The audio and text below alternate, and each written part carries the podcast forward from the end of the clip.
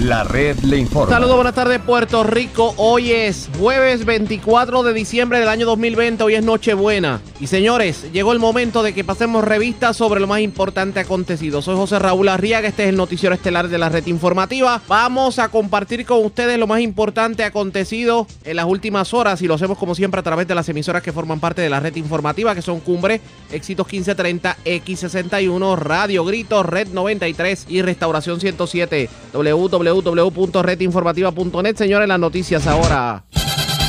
Las noticias. La red le informa. Y estas son las informaciones más importantes en la red le informa para hoy, jueves 24 de diciembre, aunque lentas totalmente satisfactorias para algunos las ventas de Nochebuena y Navidad. El lechón y las viandas tuvieron su salida según el secretario de Agricultura. La gobernadora Wanda Vázquez reclama escolta, tiene derecho a ella, lo discutimos en esta edición. Época navideña propensa a lo que se conoce como el síndrome de depresión estacional y sobre todo en medio de la pandemia. Analizamos el tema con una profesional de la conducta. Se activó el suroeste, fueron más de 10 los temblores que se reportaron en la isla en la madrugada. Asesinan hombre en medio de asalto en Banco Popular de la avenida Muñoz Rivera de Río Piedras mientras ultiman a balazos a joven en sector de Cataño. Arrestan hombre que era buscado por asesinato en Guainabo.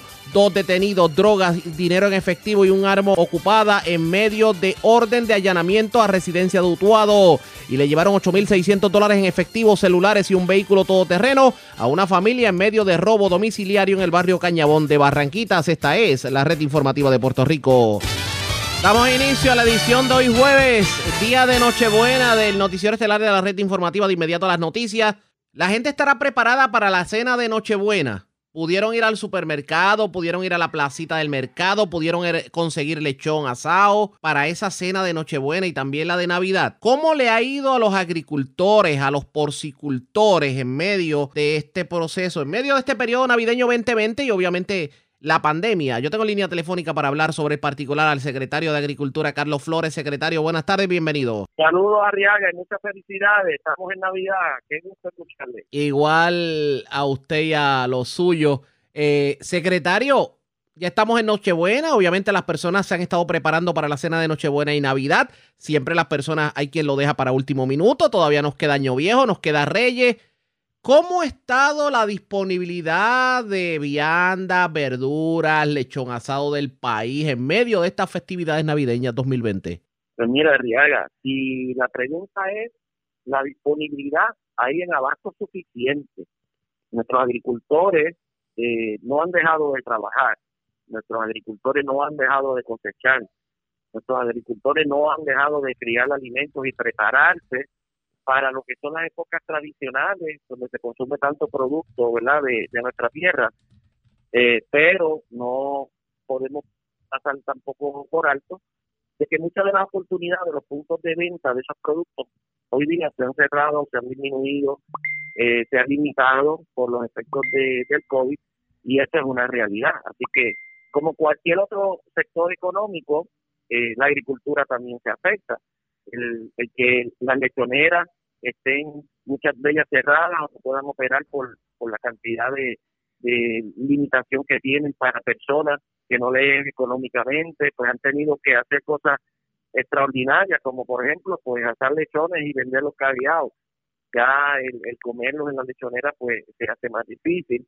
Y así sucesivamente, muchos restaurantes, muchos eh, lugares, el chinchorreo, eh, todo eso que se ha afectado pues sí, son puestos, son plazas de venta, de salida de nuestros productos y hay que eh, inmediatamente buscar otras alternativas. Hemos creado las, las famosas cajitas para llevar comidas a las casas.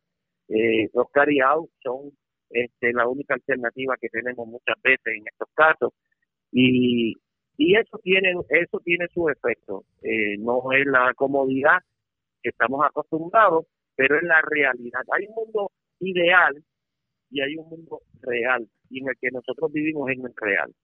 Aspiramos el ideal, pero pero en este momento es real y sí se ha afectado un poco. Eh, el crecimiento de nuestros porcinocultores ha sido extraordinario. La cooperativa, y doy este ejemplo, la cooperativa de porcinocultores de, de Calle, que comenzó con unos 20 productores, ya tiene en su récord unos 70 productores eh, lo que te dice es la cantidad de, crecimiento que han tenido y así también el fondo de fomento eh, de la industria de carne de cerdo eh, y otros sectores, el sector de, de huevos, eh, todo lo que son las hortalizas.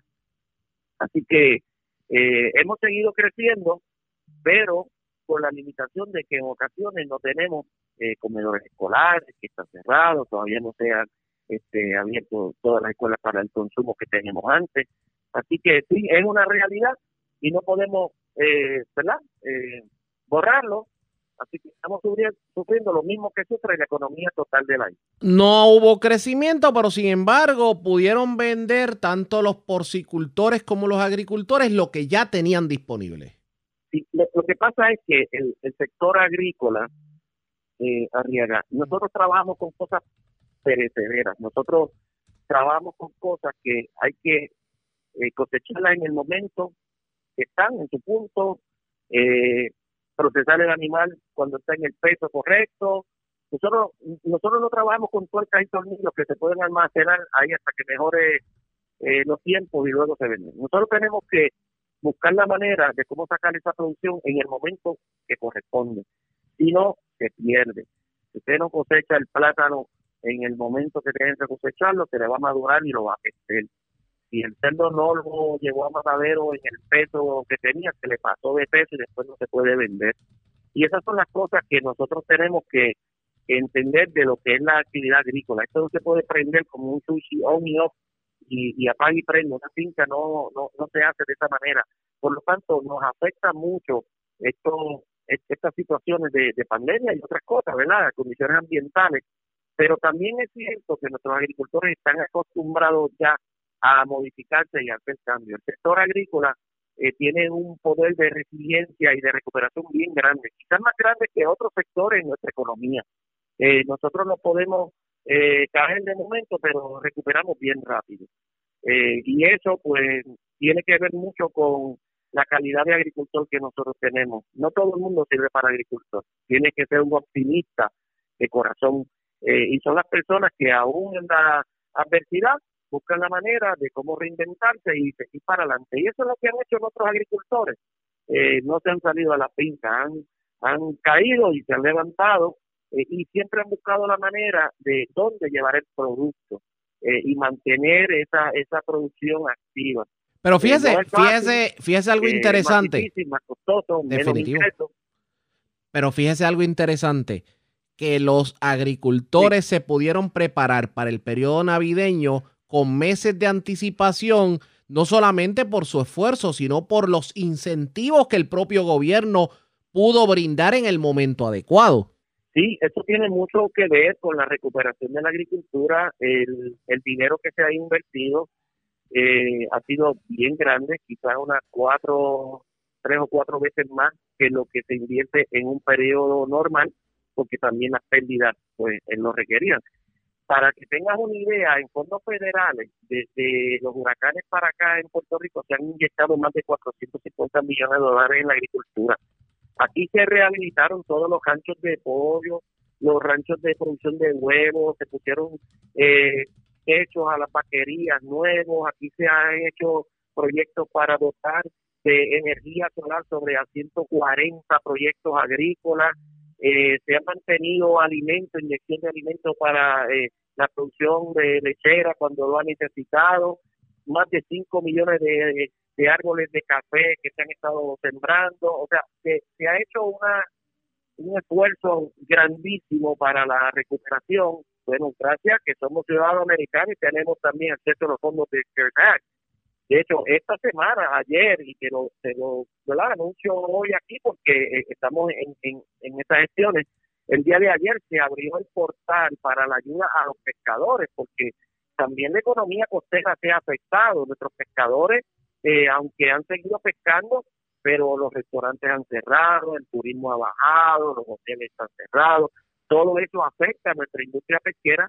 El día de ayer abrimos el portal que está en fishery.agricultura.pr y ya los pescadores pueden acceder. Tenemos 20 días para que los pescadores soliciten la ayuda del CARES Act que es una compensación que se le va a dar por las pérdidas que han tenido cuando comenzó esto de la pandemia, del mes de marzo hacia acá, eh, y que han tenido más de un 35% en merma en su venta, en su producción, pues pueden solicitar unas ayudas que pueden ser desde 600 dólares hasta 1.400 dólares, dependiendo de la cantidad de, de pesca que ellos representaban en sus informes de pesca, ¿no?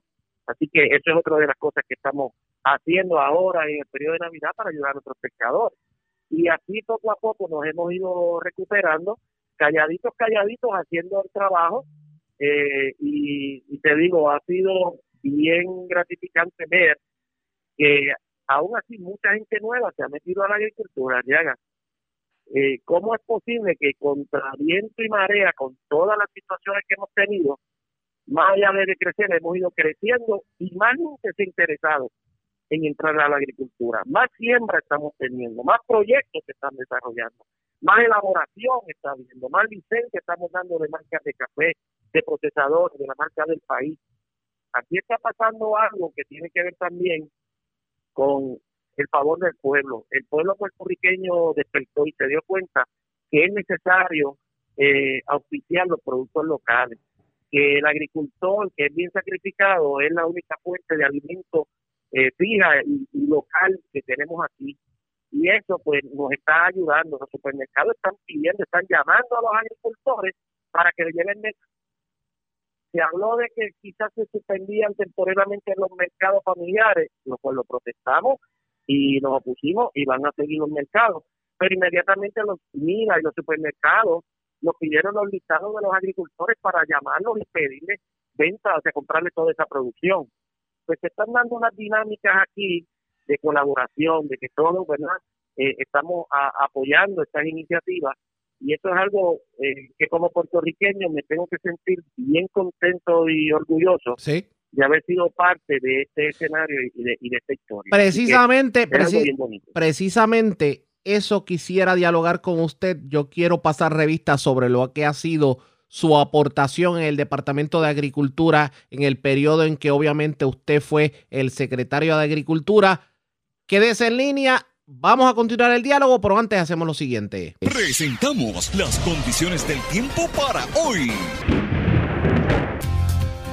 El Servicio Nacional de Meteorología en San Juan pronosticó una Nochebuena y un día de Navidad lluviosos debido a un aumento en la humedad que se combinará con el paso de una débil vaguada en niveles altos de la atmósfera. Los aguaceros serán numerosos, pero no generarán grandes inundaciones debido a que el viento aumentará su velocidad a partir de mañana, como resultado, acortará la duración de los aguaceros. Según meteorología, aguaceros frecuentes en el área este en horas de la mañana y en la tarde en la zona oeste.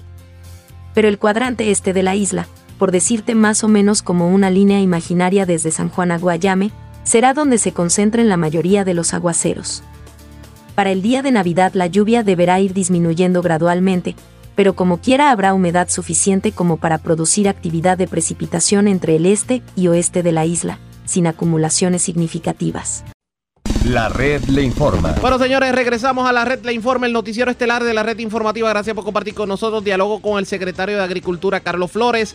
Y antes del informe del tiempo, pues lo escucharon, obviamente, hablando, eh, resumiendo parte de lo que ha sido su gesta dentro de la agencia. Pero a mí me gustaría profundizar más en ese tema porque es importante entender qué se logró en estos últimos cuatro años en cuanto a la agricultura se refiere. ¿Cuál es su resumen sobre particular? ¿Qué me dice? Mira, Riaga, eh, ha sido un cuatrenio que no se puede comparar, eh, ha sido atípico. Es un cuatrenio donde hace 40 meses atrás estábamos pasando por los peores huracanes de la historia moderna, dos para completar, no uno, dos huracanes hemos tenido eh, problemas de recortes de presupuesto con la Junta de Supervisión Fiscal, hemos tenido cambio de gobierno, hemos tenido terremotos, hemos tenido tormentas, dos tormentas, hemos tenido pandemia. Eh, todas esas cosas no estaban en el plan agrícola.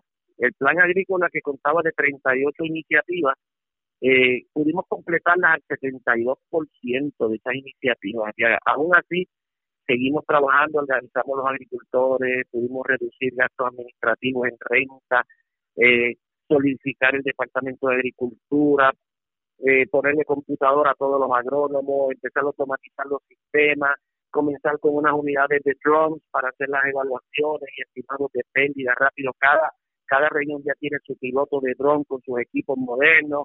Eh, compramos. La, la infraestructura que hacía falta para estar listos para emergencia, nuestros almacenes de comedores, eh, y suplido, ¿verdad? Los siete almacenes con planta eléctrica, con suministros para seguir operando aún en peor, las peores situaciones.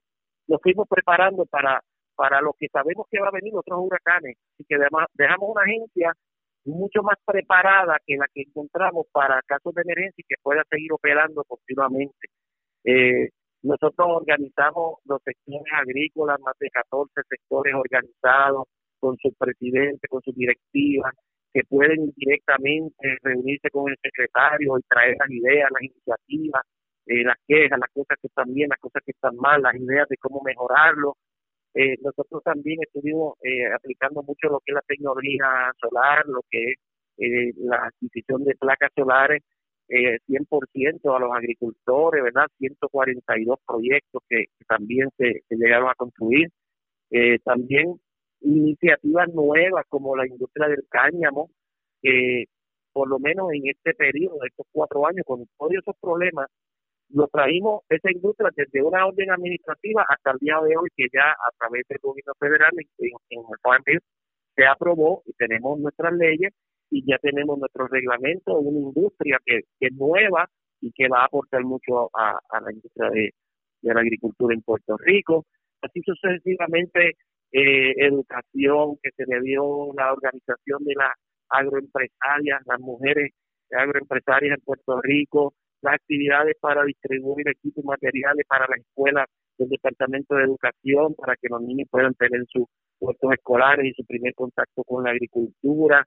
Eh, han sido tantas cosas, eh, la integración comida, eh, todos estos esfuerzos para poder entonces darle valor añadido a la agricultura, como nunca antes hemos triplicado lo que era la marca del país en mi empresa, que, estaban solicitando esa marca y hacer valor añadido, la creación del programa de préstamos verdes para financiar al 3%, creamos nuestro propio banco porque sabemos la, la dificultad que tienen ¿verdad? Eh, los agricultores hoy día con la banca privada, pues a través de TINA hemos estado dando financiamiento, eh, la primera eh, aseguradora que pagó por los daños de los huracanes fue la Corporación de Seguros Agrícolas, más de 52 millones de dólares.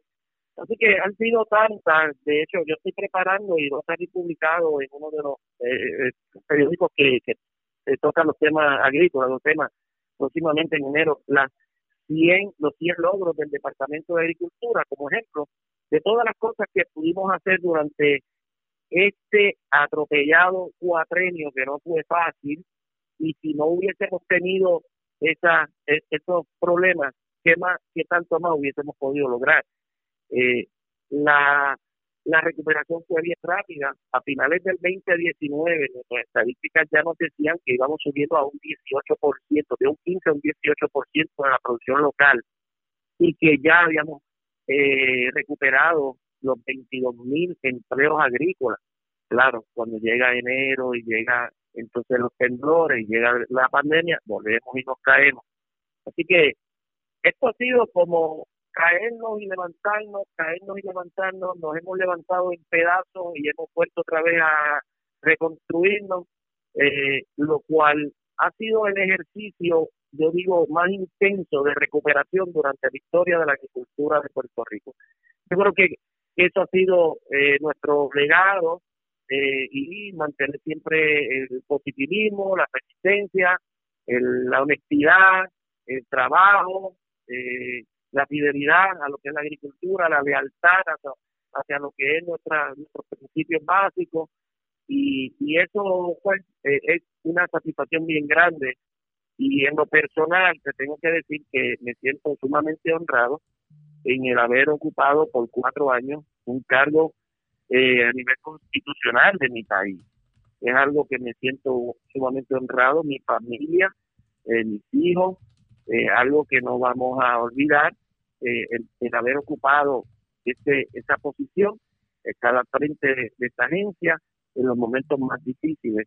Y es algo que, que me, me siento demasiado, demasiado contento por eso. Bueno, pues agradecemos al que haya compartido con nosotros. Feliz Navidad.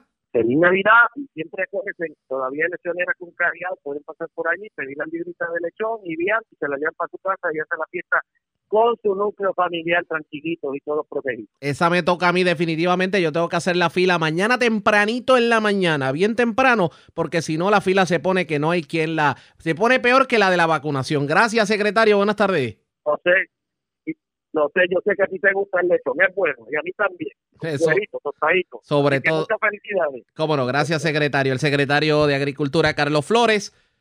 Mañana nos toca el lechoncito, así que vamos a disfrutar de los manjares de la cocina puertorriqueña. Vamos a otras notas porque la gobernadora Wanda Vázquez pidió su escolta como saliente gobernadora, así lo confirmó el comisionado de la policía Henry Escalera, quien dijo que la saliente gobernadora ya solicitó el servicio de escolta para cuando termine su mandato. Según Escalera, lo está pidiendo al amparo de una orden del 2019 y también el hecho de pues una opinión del Tribunal Supremo en el caso de Rafael Hernández Colón y Carlos Romero Barceló versus Policía de Puerto Rico.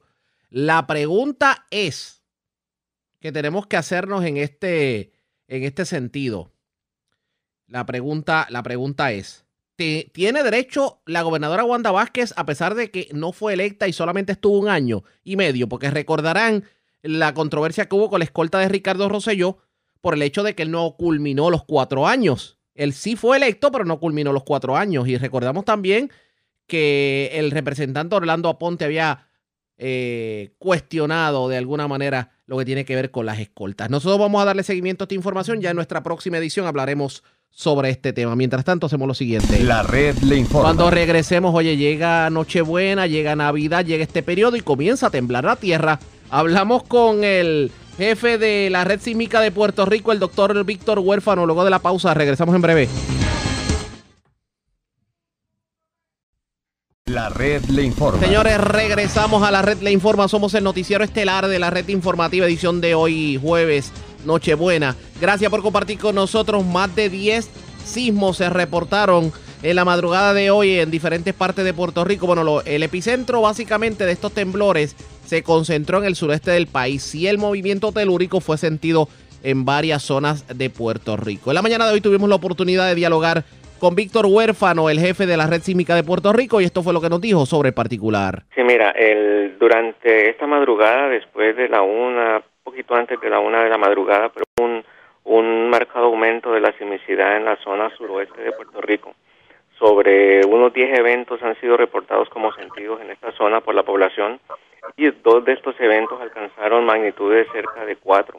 4.0, lo que los hace pues sentidos de forma apreciable, uno con alguna intensidad entre 4 y 5 en el área de, de Guánica, el área de Yauco. Eh, ¿Qué significa esto? Mira, para la población esto lo que significa es dos cosas. Lo primero es que la secuencia sigue activa, como lo ha estado desde el 28 de diciembre del, del año pasado, de, sí, ya el año pasado, ya cumplimos eh, ahora la próxima semana un año que tenemos esta actividad de algo fuerte, algo, ¿no? Algo poco poco difícil para la para la comunidad del área suroeste de Puerto Rico. Eh, por otro lado, no hay manera de uno poder argumentar si este evento o esta serie de eventos son algún presagio de algún evento mayor. No hay manera de, de poder argumentar eso. Como tampoco podemos decir que ya la, la secuencia terminó con el último evento ahora a las 7 de la mañana y ya no va a temblar más nada eso tampoco se puede argumentar. En ese, en ese sentido y por la incertidumbre que hay, mira lo que les decía hace un momento, ese, lo primero no, no, no tengamos miedo, no tengamos pánico. ¿Por qué? Porque, bueno, eventos llevamos un año con esto. Sé que, sé que es difícil, eso, eso lo entendemos. Aquí en Mayagüez se sintieron, eh, no todos, pero sí se sintieron por lo menos dos eventos aquí en, la, en Mayagüez.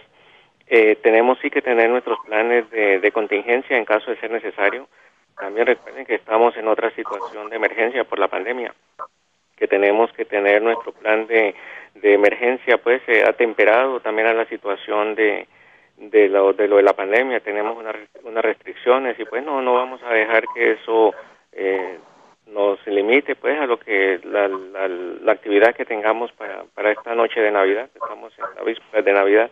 Así que pues vamos a continuar con esto. Nosotros seguimos monitoreando. La red estará elaborando durante el día y durante la noche y les dejaremos saber cualquier cambio en la en el patrón de, de, actividad. La experiencia nos dice y recordamos el temblor de la Nochebuena del 2010 Recordamos también los temblores de Navidades del 2009, aparte de lo que todo el mundo se recuerda, que son los temblores del 6 de enero. ¿Pudiéramos ver algo similar en los próximos días? Pues mira, el evento de la Nochebuena, precisamente que usted menciona, si recuerdan eh, que eso ocurrió por el área de Aguas Buenas, más bien cerca de la zona. Fue terrible.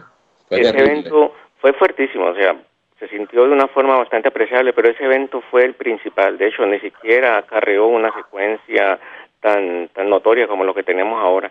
Así que ese evento pues vino prácticamente solo, ¿no? Vino, tuvo sí tuvo unas pocas réplicas, pero ya al día siguiente todo había vuelto a la normalidad. En el caso del suroeste la situación es muy diferente. Aquí ya llevamos un año con esta con esta con esta actividad de el evento el evento mayor eh, fue el 6.4 ahora del, pasado 7 de, enero. Eh, ¿Qué significa, vuelvo y repito, qué significa esta actividad esta madrugada? Pues eh, es muy pronto para poder argumentarlo, ¿no? Seguimos monitoreando no podemos no podemos decir que es un presagio de que va a haber un evento mayor porque eso realmente no se sabe, no hay forma de uno poder argumentar, eso. Lo que yo sí les puedo decir es que, mira, sigamos con nuestra actividad, sigamos con, con lo que tenemos planeado para el día. Eh, nosotros en la red sísmica del Colegio Mayagüez seguimos con el monitoreo durante el día. Cualquier cambio lo estaremos asimismo notificando tanto a las autoridades como a la población. Pero eh, yo espero que así como estos días anteriores venía tranquilo y tranquilo, pues que esto sea un evento, lo que nosotros siempre hemos dicho, que una secuencia viene asociada también con eventos eh, que son importantes, estos eventos traen eh, actividad asociada consigo, pero luego vuelve otra vez a un, a un, a un estado más bien de tranquilidad. Vamos a ver si esa es la, esa es la situación. Vuelvo y repito, nosotros estamos eh, monitoreando, estaremos dejando, dejando saber qué, qué observamos en estos momentos que han surgido más de 50 temblores y 10 fueron los sentidos, ¿en algún momento la gobernadora o, persona a cargo en el gobierno central ya se han comunicado con usted simplemente para estar pendiente de, pendiente, perdón, del protocolo asignado con el que tengan que llevar con usted? Sí, mira, he, tenido comunicación, no no con la con la señora gobernadora, pero hemos tenido comunicación con las oficinas de manejo de emergencia, eso es correcto. Sobre lo que ha estado ocurriendo, y usted me habla de secuencia, que la experiencia les dice que cada vez que inician estos movimientos vamos a ver una secuencia y esto es pudiera ser eh, algo peor. ¿Qué ustedes han aprendido de lo que ha ocurrido desde los temblores, desde el 6.4 que se registró en enero hasta el día de hoy, en cuanto a Puerto Rico se refiere, en cuanto a los movimientos telúricos en el país?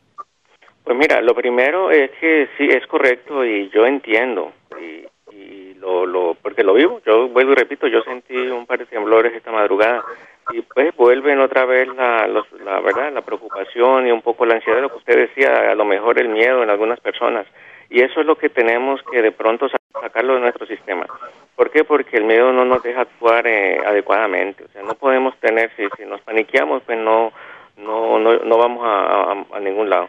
Lo que sí tenemos es que, mira, volvemos otra vez a, a la misma situación un poco de, de tener esa precaución de si era si no hemos revisado la mochila de emergencia. Acuérdense que la mochila, lo que tienen ahí dentro puede vencerse hay que revisar que tengan su mascarilla y su hand sanitizer, tengan su plan de contingencia, eso no nos cuesta nada y nos puede ayudar en caso de cualquier eventualidad.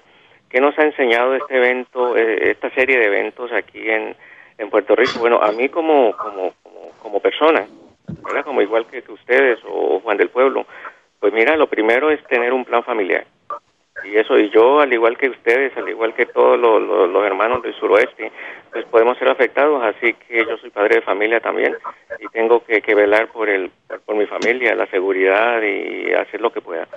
Ya a nivel de trabajo pues hemos eh, sí hemos aprendido mucho. Acuérdense que la red sísmica eh, si bien llevamos como 30 años monitoreando es la primera vez que nos enfrentamos con esta con una actividad de este, de este nivel. Para nosotros también ha sido una una, una experiencia un tanto difícil, ¿no? Porque sea de un promedio de cuatro, tres mil, cuatro mil eventos en un año, subimos a sobre doce mil, trece mil eventos, que fue lo que hemos tenido este año. Así que también ha sido un año bastante, bastante marcado, bastante arduo en trabajo. En, en el monitoreo ahora mismo, déjenme decirles que la zona suroeste de Puerto Rico es una de las zonas más monitoreadas actualmente se han instalado sobre 10 estaciones sísmicas, se han instalado estaciones de GPS. Eh, hay hasta, se ve por, por, satélite, el, el, monitoreo ha aumentado de una forma drástica este año y eso es, una, eso es bueno. ¿Ya le llegaron los equipos que estaba esperando? Sí, es correcto. De, hecho, esta, esta semana y la semana anterior nos llegó un embarque de equipo. Eh, ya se comenzó con la instalación de equipo geodésico. Eh, también pues nos llegó el fin de año y la pandemia. O sea, todo, todo como que ha sido un poco no difícil, pero bueno, ahí vamos, ahí vamos. A mí me preocupa mucho, tengo amistades en el área de Peñuela y ahí es constante y, y hay lugares en Peñuela, doctor, que un 3 punto algo se siente como si fuera un 6, me lo han dicho, y por, el lugar donde vive, ¿verdad? Es que hay como que hay, hay algo que las personas que residen, pues la tendencia es asustarse más porque honestamente, aunque se han acostumbrado por un lado, lamentablemente, pero esos nueve temblores de ayer que, menciona, que se destacan, realmente en ese pueblo eh, eh, es horrible como, como se siente. O sea, que quizás uno trata de de hablar de, de, este tema y sin embargo para ellos para ellos es realmente eh, increíble lo que están sintiendo. Muy no, eh, estos eventos de esta mañana, estos dos en particular, los, los dos que tuvieron cerca magnitud de cuatro, eh, fueron fueron sentidos de una forma bien bien apreciable en, en la zona. Y acuérdense que los eventos sísmicos tienen una particularidad y es que yo lo siento dependiendo del área donde yo esté. Si yo estoy en una zona rocosa, una, lo que llaman los ingenieros, un terreno competente, pues mira, no se siente ni mucho, ¿no? El, pasa muy rápido. Pero si yo estoy en un terreno blando, un terreno arenoso, un terreno no muy bien eh, compactado, el, temblor se, se, aguanta y uno lo siente más. Oye, Arriaga y, doctor huérfano, tengo una última pregunta. Ustedes que trabajan 24 horas, ¿cuántos empleados están allí con ustedes? ¿Cuánto es su equipo de trabajo? El turno, el turno regular en, la red sísmica son dos analistas. Y tenemos, por lo menos en, esta madrugada, eh, se, activa personal de soporte en caso de ser necesario. Entiendo. ¿Y le han preguntado a ustedes y o le van a dar la oportunidad de ponerse la vacuna del COVID-19 o, o en qué, turno están? ¿O no le han comunicado nada a ustedes que están allí 24 horas? Sí, estamos en turno, estamos en el 1B, tengo entendido. Okay. Así que todavía no, todavía no, pero pues estamos estamos en turno y, y, nos vamos a vacunar. Por lo menos si yo personalmente en el en el plano personal mío yo me voy a vacunar. Expresiones del doctor Víctor Huérfano, él se va a vacunar. Dice que obviamente va eh, en su carácter personal entiende la importancia de la vacuna. Nos habló de los movimientos telúricos. Esto comenzó Esperemos que no ocurra lo del año pasado, que vimos movimientos telúricos más o menos como este y de momento el 6.4 que se reportó en enero. Esperemos que no ocurra así, pero aún así tenemos que estar pendientes definitivamente a lo que ocurra en este sentido. La red. A la pausa cuando regresemos las noticias del ámbito policíaco más importantes acontecidas, entre las que tenemos que destacar dos personas arrestadas, drogas y dinero en efectivo, también un arma ocupada en una orden de allanamiento en una residencia de Utuado. Se llevaron sobre 8 mil dólares un vehículo todoterreno y celulares.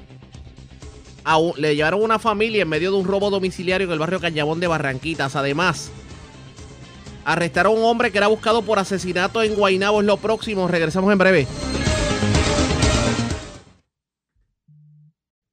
La red le informa. Señores, regresamos a la red le informa. Somos el noticiero estelar de la red informativa edición de hoy jueves, Nochebuena.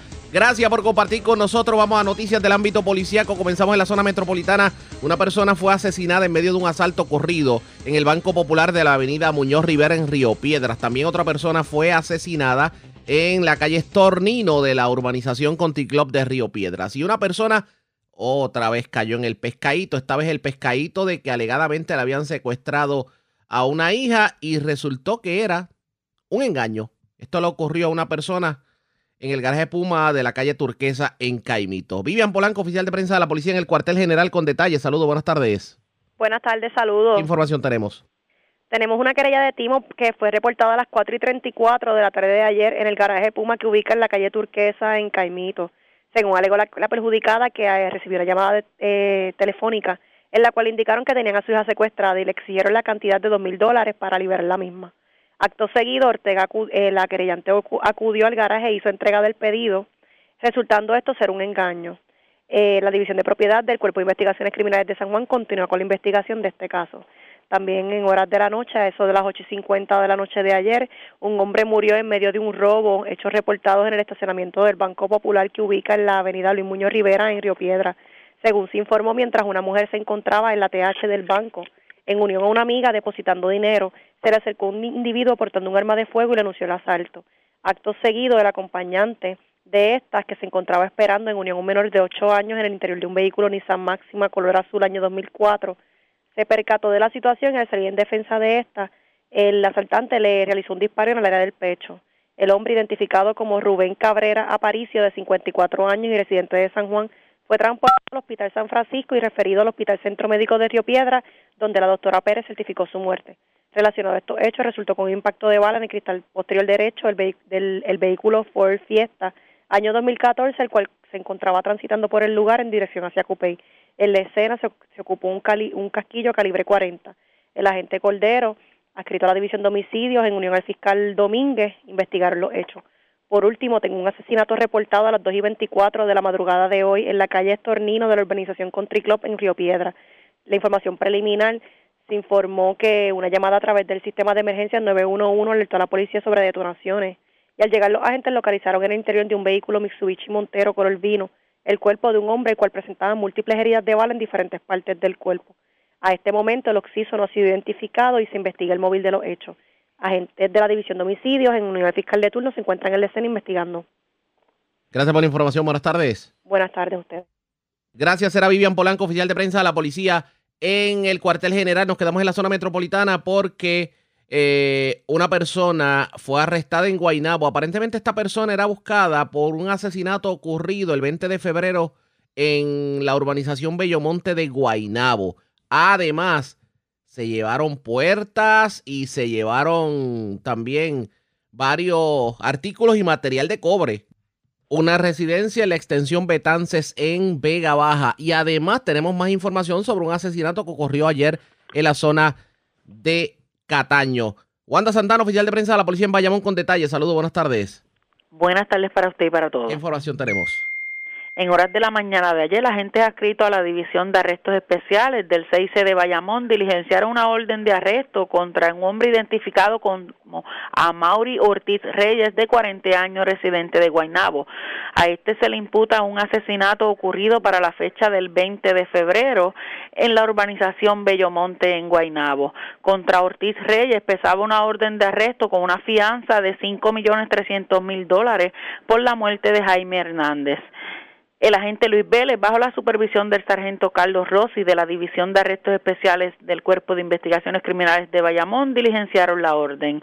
El, imputado fue llevado ante el juez José Banucci del Tribunal de Bayamón, quien tras no prestar la fianza será ingresado en el complejo correccional de Bayamón.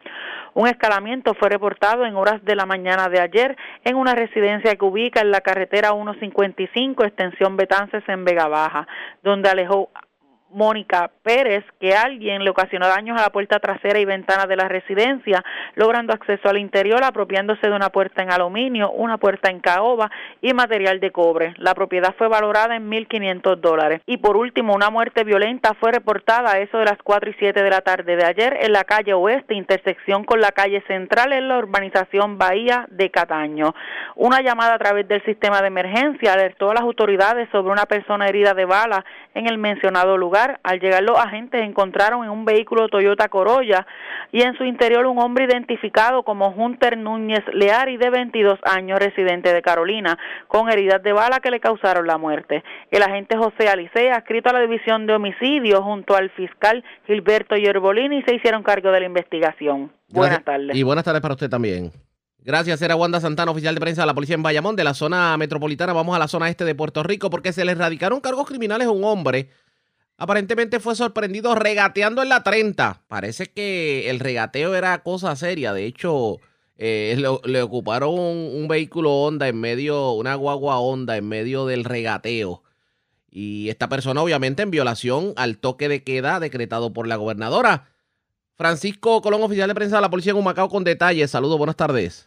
Buenas tardes, Ariel, buenas tardes a todos los que escuchan. ¿Qué información tenemos? Mira, tenemos que la gente Ángel Sánchez Belverena, supervisado por el teniente Carlos García, de la División de Patrulla de Carreteras de Macao informó sobre las erradicaciones de cargos criminales en modalidad menos grave por violaciones a los artículos 5.06, regateo en la vía pública, el artículo 5.07, conducir un vehículo de motor de forma negligente, y el artículo 3.23, conducir sin licencia de la ley 22 de tránsito, y violación al toque de queda contra el conductor identificado como Eric Jefe Díaz Ramos, de 38 años y residente del pueblo de Canóvana. Los hechos ocurrieron el día 2 de diciembre de este año a las 10 y 30 de la noche en un tramo de la carretera PR30, esto en jurisdicción del pueblo de Las Piedras. Según se informó, mientras el agente Sánchez se encontraba en un patrullaje preventivo, se percató del vehículo Honda Civic color amarillo del año 1992 realizando carreras de competencia, regateo en la referida vía y conducido por Díaz Ramos de forma negligente a una velocidad mayor a la permitida por ley y el mismo con la licencia de conducir vencida. Estos hechos fueron cometidos en violación a la orden ejecutiva y toque de queda decretada por la gobernadora. Este caso fue consultado con la fiscal Melissa Díaz y presentado ante el juez Luis B. Rivera del Tribunal de Macao, quien luego de escuchar la prueba determinó causa en todos los cargos menos graves y señaló el juicio a su fondo para el día 2 de febrero del 2021 en el Tribunal de Macao. Cabe señalar que fue pedida la orden de confiscación del vehículo Honda Civic que fue ocupada el día de los hechos. Gracias por la información. Buenas tardes. Buenas tardes. Gracias, era Francisco Colón, oficial de prensa de la policía en Humacao, de la zona este. Vamos a la zona central de Puerto Rico, señores, porque se llevó a cabo un allanamiento en la zona de Utuado y en medio de ese allanamiento, dos personas fueron arrestadas, se ocupó drogas, dinero en efectivo y un arma de fuego. Javier Andújar, oficial de prensa de la policía en Utuado, con detalles. Saludos, buenas tardes. Buenas tardes, Arrayo. Buenas tardes a todos los amigos de Radio Escucha. Tenemos que dos individuos arrestados, drogas, dinero en efectivo y un arma de fuego eh, ocupada fue el resultado de una orden de allanamiento diligenciada ayer en Utuado. La información ofrecida eh, por el teniente coronel Roberto Salva López eh, nos informa que personal de la División Drogas de Utuado, en unión a la unidad canina del área de Ponce, diligenciaron una orden de allanamiento en una residencia ubicada en la calle Ashford, en la barriada Cuba, en Utuado, eh, para los que no saben, pues la de Cuba básicamente queda en el área de la, eh, de la población de nuestro pueblo detrás de la Casa Alcaldía. En el lugar se logró el arresto de un hombre de 50 años, identificado como Pablo A. Mora Martínez, y un joven de 21 años, identificado como José A. Correa Mato. Ambos residen en el lugar. En esta residencia se ocupó 69 bolsas de crack, 9.3 gramos de la misma sustancia, 20 bolsas de marihuana, 3 bolsas Cindos con aproximadamente 6.20 onzas de marihuana, para Fernalia, 1.350 dólares en efectivo, una pistola Glock modelo 22 calibre 40, un cargador y 13 municiones. El arma de fuego no está registrada y la información que tenemos es que ninguno de los arrestados tampoco tenía eh, armas para poseer, eh, eh, digo, tenía licencia para poseer armas. El agente Wilfred Andújar Andújar diligenció la orden de allanamiento que fue pedida por la honorable juez Melissa Santiago Núñez la investigación fue realizada por la agente Alexis Santiago Crespo en unión a la fiscal Mayra Morales de Fiscalía de Utuado. Básicamente eso es lo que tenemos en el área policial de Utuado. Muchas felicidades a todos. Igual a usted también a lo suyo. Bendiciones. Gracias, era Javier Andújar, oficial de prensa de la Policía en Utuado. Nos quedamos en la zona central porque delincuentes se llevaron sobre 8 mil dólares en efectivo, celulares y un vehículo todoterreno de una residencia en el barrio Cañabón de Barranquitas. Esto en medio de un robo domiciliario. Dalis Rivera Luna, oficial de prensa de la Policía en Ay Bonito con detalles. Saludos, buenas tardes. Saludos, buenas tardes. Un robo domiciliario fue reportado a las autoridades a eso de las nueve y media de la noche de ayer en hechos ocurridos en una residencia que ubica en la carretera 770 kilómetros Barrio Cañabón en el pueblo de Barranquita. Según la información, alega Enrique Santos, marero de 69 años, que se encontraba en su residencia con sus hijos y no era cuando se personaron tres individuos enmascarados y todos eh, armados con armas de fuego larga y corta y le manifestaron esto es un asalto. Lo despojaron de 8.600 dólares en efectivo, prendas y teléfonos celulares con valor de 5.200 dólares y un vehículo todoterreno color blanco valorado en seis mil dólares. Tanto Marero, al igual que sus hijos y nuera, fueron agredidos diferentes partes del cuerpo y atados de mano y pie. Al lugar se personó el sargento Ortiz de Cuerpo de Investigaciones Criminales del 66 Bonito junto a la gente Ortiz de Servicios Técnicos y se refiere a la división de robo para que siga la investigación este del curso de los hechos. Gracias por la información. Buenas tardes. La red le informa. Señora, vamos a una pausa. Identificamos nuestra cadena de emisoras en todo Puerto Rico. Regresamos con más en esta edición de hoy, Nochebuena, del Noticiero Estelar de la red informativa. La red le informa. Bueno, señores, iniciamos nuestra segunda hora de programación. El resumen de noticias de mayor credibilidad en el país es la red le informa. Somos el Noticiero Estelar de la red informativa de Puerto Rico, edición de hoy jueves 24 de diciembre. Vamos a continuar pasando revistas sobre lo más importante acontecido. Lo hacemos a través de las emisoras que forman parte de la red, que son Cumbre, Éxitos 1530, X61, Radio Grito, Red 93 y Restauración 107, www.redinformativa.net. Señores, las noticias ahora. Las noticias. La red le informa. Y estas son las informaciones más importantes en la red le informa para hoy, jueves 24 de diciembre, aunque lentas totalmente satisfactorias para algunos las ventas de Nochebuena y Navidad. El lechón y las viandas tuvieron su salida según el secretario de Agricultura. La gobernadora Wanda Vázquez reclama escolta, tiene derecho a ella, lo discutimos en esta edición. Época navideña propensa a lo que se conoce como el síndrome de depresión estacional y sobre todo en medio de la pandemia. Analizamos el tema con una profesional de la conducta. Se activó el suroeste, fueron más de 10 los temblores que se reportaron en la isla en la madrugada. Asesinan hombre en medio de asalto en Banco Popular de la avenida Muñoz Rivera de Río Piedras mientras ultiman a balazos a joven en sector de Cataño. Arrestan hombre que era buscado por asesinato en Guainabo. Dos detenidos, drogas, dinero en efectivo y un arma ocupada en medio de orden de allanamiento a residencia de Utuado. Y le llevaron 8.600 dólares en efectivo, celulares y un vehículo todoterreno a una familia en medio de robo domiciliario en el barrio Cañabón de Barranquitas. Esta es la red informativa de Puerto Rico. Pues mira, Carmen Enid, eh, cuando hablamos del trastorno afectivo estacional, nosotros los especialistas de la salud mental, sobre todo en el área de la psiquiatría, que hacemos múltiples estudios y hacemos recomendaciones basadas en la evidencia, siempre se asocia a la falta de luz. Es bien común tener eh, depresión eh, estacional asociada a personas que viven en países nórdicos. Por ejemplo, personas en Dinamarca, en Suecia, en Noruega, en Estados Unidos, en Canadá, en Alaska, donde cambia el tiempo de la luz, estamos menos expuestos a la luz del sol y esto causa depresión. Por eso es que uno de los tratamientos establecidos por la ciencia y basados en la evidencia es el uso de luz ultravioleta de una cantidad de wavelength eh, o largo de onda específico eh, que se recomienda. Inclusive estas lucecitas las venden las venden. Yo tengo estudiantes, yo sé tengo niños adolescentes, y cuando tengo estudiantes universitarios, pues les recomiendo que la compren y la pongan en su cuarto para que se sientan un poco más cómodos, ya que durante la época navideña, con tantas horas de oscuridad, se deprimen.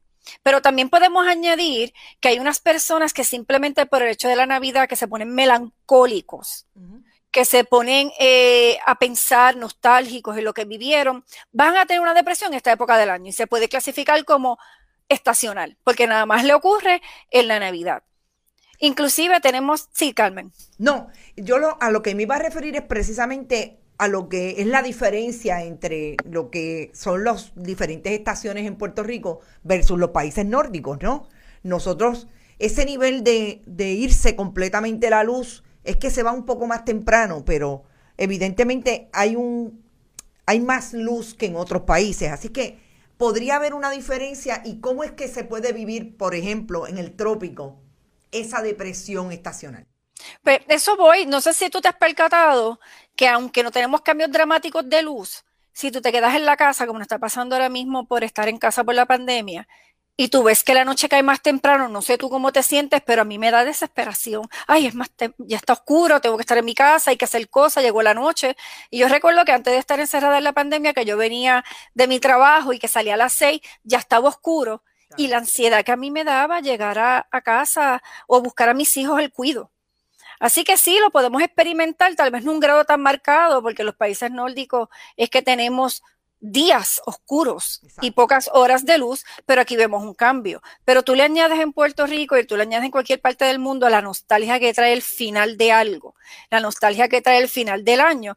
Puedes encontrar personas que se te van a deprimir en la estación navideña, más allá si hay luz o no, simplemente por lo que significa este tiempo del año, que es el cierre de un año. O sea que, que, que es incluso, eh, por no decir simbólico, es estrictamente emocional y la manera en que cada uno de nosotros interpreta diferente lo que es cerrar un año, podemos decir. Sí, podemos decir que eso es correcto, porque depende de cómo nosotros evaluamos este año y ahí es que entramos a la, al, reto de este año, de esta historia que hemos vivido en el 2020. Ha sido un año que empezó difícil y acabó difícil. Y dentro de ese año, todo lo que vivió cada individuo, porque todo, ¿verdad? En el colectivo vivimos los terremotos, vivimos las pandemias, vivimos muchas cosas en común, pero también hay personas que vivieron otras situaciones, los que se quedaron sin empleo, los que perdieron un familiar, los que perdieron un familiar por la pandemia, que eso contrae otra connotación donde no se da un luto igual que antes, donde tú no te puedes despedir de ese familiar, de que lo haces a través de una computadora. Traemos también todos los cambios a nivel hasta políticos. Tenemos muchas personas que tenían unos niveles altos de ansiedad con lo que está ocurriendo en la política de Puerto Rico y de Estados Unidos. Así que es un compendio de todas las situaciones que un individuo vive en el año que le puedes repuntar en la Navidad ante la nostalgia. Claro, tú añades también las personas que perdieron familiares en la Navidad en años anteriores. Así que este momento de nostalgia es un agente eh, catalítico, puede ser el, el, detonante, que era la palabra que estaba buscando, para deprimirnos. Inclusive puede ser el detonante para pacientes que tienen condiciones tan serias como un trastorno bipolar y caer en una fase depresiva y eso yo lo he vivido con mis pacientes. Yo tuve un paciente hace muchos años que a su hijo lo mataron en la época navideña. Y sus depresiones, sus fases depresivas eran en Navidad. Así que yo me tenía que preparar con el paciente para enfrentar la Navidad. Y otro reto de la Navidad es que en Puerto Rico las Navidades son las más largas del mundo. Así que la gente se va de vacaciones, se van los terapistas, se van los psiquiatras, se van los trabajadores sociales, aunque las clínicas sigan trabajando. Así que nuestros pacientes tampoco tienen acceso a sus especialistas y se sienten desvalidos. Así que por eso es una época bien especial, es una época difícil de manejar y es una época que en este momento histórico tiene mayor reto. Este es el 2020. Nosotros venimos de un cuatrienio para ubicarlo dentro de la política partidista en el 2017 vivimos dos huracanes, Irma y María. En el 2018 ya empezábamos a ver el deterioro político que tenía la administración de turno, que evidentemente terminó en una renuncia del gobernador electo. En el 2020 comenzamos literalmente. En el 2019 vino la renuncia el verano del 19 y en el 2020 comenzamos con la pandemia. No tenemos cuatro años de trauma, experiencias individuales. Como usted dice, hay personas que en esta pandemia no solamente han perdido familiares, han perdido familia extendida, como son los amigos, las amigas. Em, todo eso se combina para poder ser un elemento bien difícil para atender esta eh, época navideña en que se supone que cerremos, como usted bien dice, dice y, la, y las experiencias son múltiples y diferentes entre los individuos. Sí, e, es, un, es una experiencia traumática. Eh, y una de las cosas que complica todo el panorama es que venimos desde María. Venimos desde María y venimos de una experiencia completa donde el país la vivió, como decimos nosotros los especialistas de psiquiatría y de salud mental, el criterio número uno del DSM-5 para tener estrés postraumático es haber vivido un trauma. Y los 3.5 millones de los puertorriqueños que estaban aquí para María lo vivieron. Que no todo el mundo va a desarrollar estrés postraumático. Alguna gente puede desarrollar ansiedad, depresión, pero entonces tú le añades los terremotos que empezaron el 19 del el diciembre del 2019. Tú le añades el grande que fue el 7, el 6 de enero, ¿verdad? El 6, el 6 de enero, 5 y 6, que fue que se movió todo y después empezó una pandemia donde nos encierran. Así que tenemos múltiples eventos traumáticos que sí nos predisponen a mayor desarrollo de trauma y a mayor dificultad de expresar cómo vamos a manejar todo esto, porque no todo el mundo expresa los síntomas de trauma de la misma manera. Así que sí, vuelvo a repetir, es, es un reto en la Navidad. No es un reto que no vamos a poder manejar antes de hablar contigo, estaba haciendo un correo electrónico para la facultad médica donde yo dirijo, que es Inspira, el director médico de Inspira, y le estaba escribiendo un correo electrónico a mi facultad médica recordándole lo difícil de esta época navideña, del reto que vamos a enfrentar y de qué servicios tenemos para nuestros pacientes cuando se sienten mal y evitar una crisis. Por ejemplo, nosotros tenemos una variedad de programas parciales que le permiten a los pacientes ser vistos más frecuentemente. Y recordar que eso está disponible, porque muchos de los colegas se van de vacaciones, muchas de las personas dejan de ver a sus terapeutas, nos llegan en crisis los pacientes y sabemos que hay que estabilizarlo. Tenemos muchos días libres en el medio, el 25 es libre. El sábado muchas de las clínicas no abren. Tenemos el 31 también que yo creo que viene, entonces el 1 es libre. Son muchos días sin servicios. Así que es bien importante que estos pacientes tengan acceso. Que esto siempre ha sido un problema en Puerto Rico y a nivel también de Estados Unidos, donde el acceso al servicio es un problema mayor en el área de la salud mental y esto es tema para otro programa completo. Si entramos ahí, pero imagínate, ahora con la pandemia, se hace más cruda esa necesidad. Hemos visto, la pandemia ha levantado todos los problemas que hay en la salud física y mental, desde acceso a servicios, acceso correcto, medicamentos correctos, pues vamos a añadir la Navidad, donde en Puerto Rico se va de vacaciones todo el mundo, pero nos gusta celebrar en familia. Pero en este momento, gracias a la segunda ola de contagio, tenemos que estar en casa. Así que ese apoyo de grupo primario no va a estar tan cercano, puede estar a nivel virtual, pero no es tan cercano como lo que estamos acostumbrados puertorriqueño como grupo, como gremio. Es bien afectivo, le gusta abrazarse, le gusta besarse, le gusta la pachanga y eso es rico y es bueno. Pero para terminar con esta pandemia no nos podemos tocar, no nos podemos abrazar. Tenemos que tener un cubreboca todo el tiempo. Así que sí es un reto, es un reto y por eso nosotros nos estamos preparando para ese reto. Eh, cuando usted dice que nos estamos preparando, ¿se preparan los profesionales de la salud como ustedes? Eh, de qué manera las personas individualmente se deben preparar si es que identifican que esto ha sido un, eh, por decirlo, un síntoma cuando llega este, esta época. Sí, yo, Carmen, yo creo que lo más importante es que la gente aprovechemos este medio y la gente pueda entender que es un síntoma preocupante. Muchas personas piensan que estar triste es depresión. Entonces evitan la tristeza. Ah, no, porque dicen que estoy deprimido. No. La depresión es estar triste o sin ánimo todos los días por más de dos semanas. Si usted ve, o, sin, ánimo. por más de dos semanas, persistentemente. Si usted como individuo ve que todos los días se levanta triste, con deseos de llorar, y eso no mejora, puede llamar a la línea Paz y a usted lo van a ayudar. Y he tenido testigos de que han llamado a la línea Paz y la línea Paz le da seguimiento. Eso es un ejemplo. Otro ejemplo es, usted se levanta contento, pero de momento pierde el ánimo de cocinar, de bañarse, o no se disfruta las cosas. Eso es un síntoma, siempre y cuando sea constante y por más de dos semanas. Así que si usted tiene duda de lo que esté sintiendo no puede hacer una depresión, puede llamar a la línea Paz Puede llamar a las líneas de crisis, tanto del Hospital Panamericano, San Juan de Capestrano, Inspira, donde los vamos a atender y les vamos a brindar ayuda. Yo creo que aquí está lo más importante, buscar ayuda. Y la buscar ayuda puede empezar como hablar con un amigo o una amiga. Oye, me siento de esta manera. Empezar a identificarlo. Y claro, y ese yo creo que es el problema primario que tenemos a nivel de sociedad, donde nos han enseñado que las emociones son debilidad, que no hablemos de eso, y no enseñamos a nuestros hijos, no nos enseñaron a nosotros a identificar emociones porque es que las cancelamos todas. Y yo empiezo con mis niños y adolescentes a enseñarles a que todas las emociones son buenas.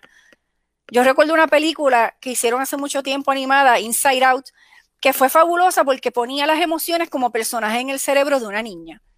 Y esas emociones, cada uno manejaba el cuerpo de esa niña en cada momento. Y el tema final de la película era, todas las emociones son importantes. Así que si usted tiene una emoción, admítala, siéntala. ¿Cuándo nos preocupamos? Cuando esa emoción es la que predomina todo el tiempo. Si usted está triste hoy porque es el aniversario de la muerte de su mamá, yo no espero que esté feliz ese día. Claro. Pero lo que no espero es que usted persista triste por tres semanas. Vamos a continuar escuchando esta interesantísima entrevista, pero antes hacemos lo siguiente. Presentamos las condiciones del tiempo para hoy.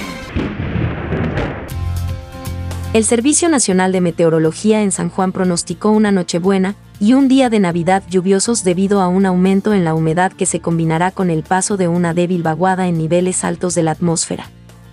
Los aguaceros serán numerosos, pero no generarán grandes inundaciones debido a que el viento aumentará su velocidad a partir de mañana como resultado, acortará la duración de los aguaceros. Según meteorología, aguaceros frecuentes en el área este en horas de la mañana y en la tarde en la zona oeste. Pero el cuadrante este de la isla, por decirte más o menos como una línea imaginaria desde San Juan a Guayame, será donde se concentren la mayoría de los aguaceros. Para el día de Navidad la lluvia deberá ir disminuyendo gradualmente, pero como quiera habrá humedad suficiente como para producir actividad de precipitación entre el este y oeste de la isla, sin acumulaciones significativas. La red le informa. Regresamos a la red le informa, el noticiero estelar de la red informativa, edición de hoy Nochebuena. Gracias por compartir con nosotros.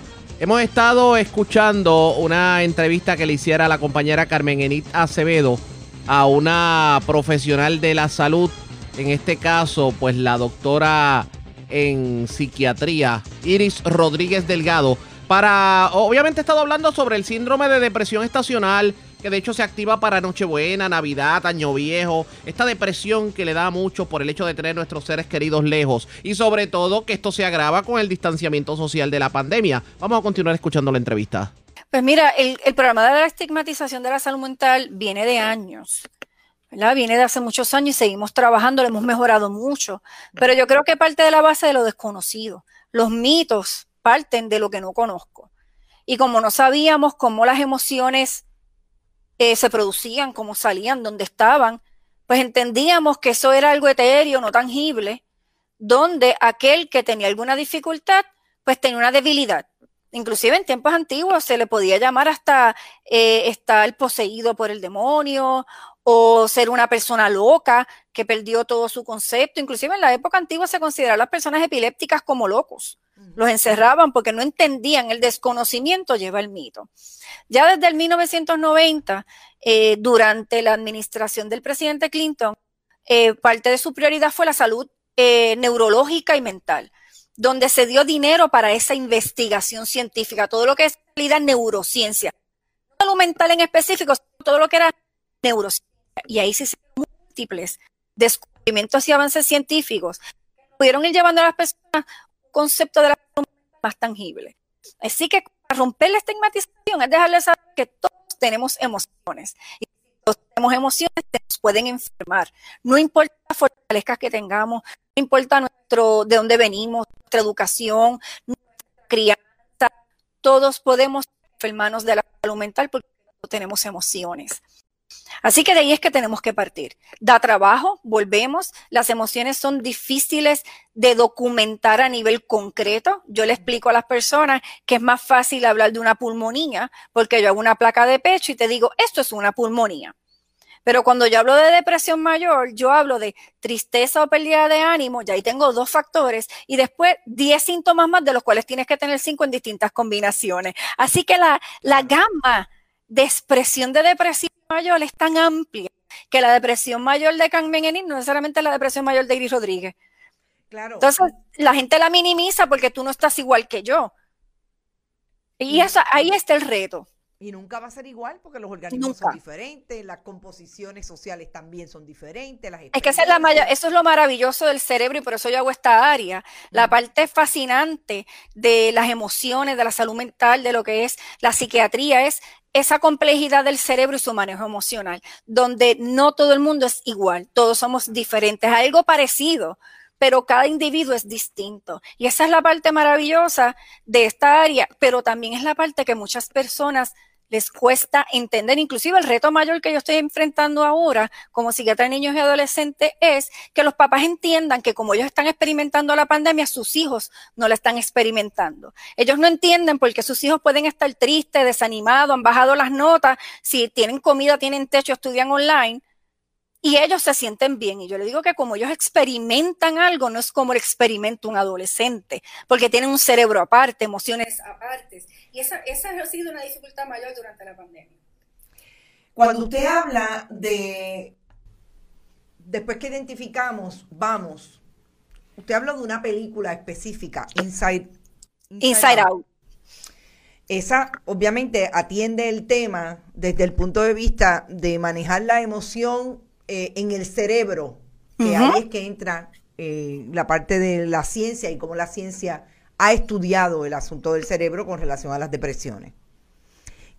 ¿Qué específicamente cuando usted habla con sus pacientes de un caso a otro, en términos generales les recomienda, además de la identificación de ese eh, profesional de la salud que pueda manejar este asunto desde el punto de, vista de la ciencia,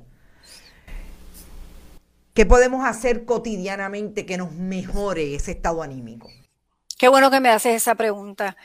Yo les recomiendo a mis pacientes siempre y cuando tengan la fuerza física de hacerlo, porque en depresiones mayores severas, tanto físicamente y mentalmente no podemos, pero una persona en síntomas leves a moderados, lo primero que yo les recomiendo es que salga de la cama y abra las ventanas. Yo siempre les recomiendo a mi paciente, trata de coger sol, trata de ver la luz de la mañana, no te me quedes en el cuarto todo el tiempo. También les recomiendo que traten de hacer ejercicios, algún tipo de ejercicio cardiovascular, caminar, unos minutos, por lo menos 15 a 20 minutos diarios, que es lo que recomienda la Academia Americana del Corazón, que eso ya se sabe que promueve los factores neurotróficos. Neurotrófico significa que promueven cambios positivos y creación de nuevas conexiones en el cerebro.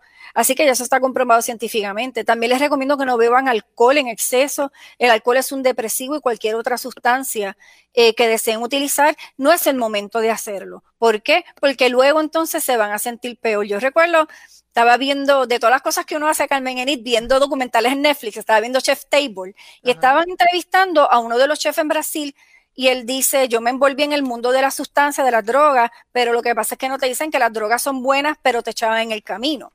Y una de las cosas bien importantes que yo le quiero dejar saber aprovechar este medio a las personas es beber y darse el palito es cool, uno la pasa bien, pero si estás deprimido, al otro día te vas a sentir mal.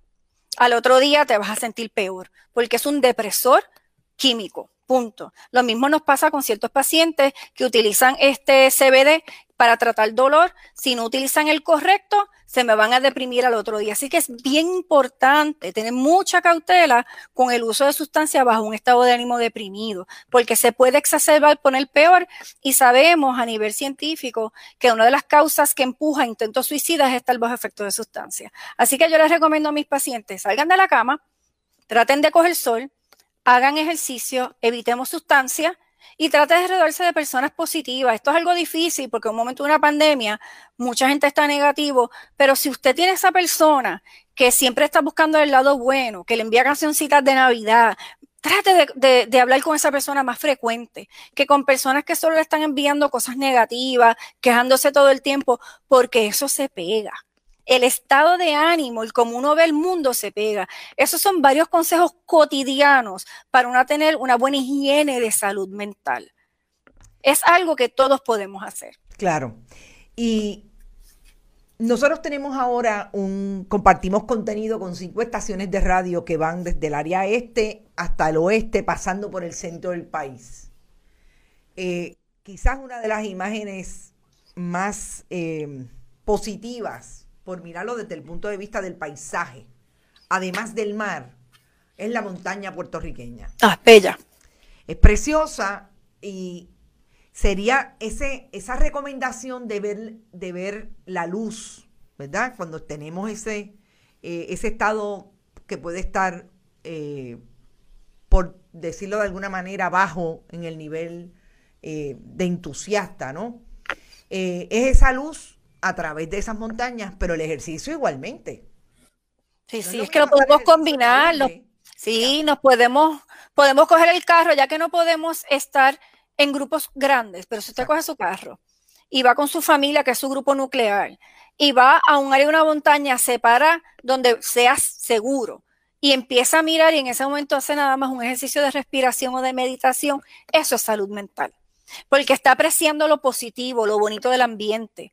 Igual en el mar, yo soy fanática del mar. Usted va y se para, no se, recuerden que por la orden ejecutiva no podemos meternos al agua, pero usted se puede parar en su carrito con su alcapurria que compró y su familia se la come allí parado y nada más con oler la salitre del mar, usted se siente vivo. Haga ese ejercicio.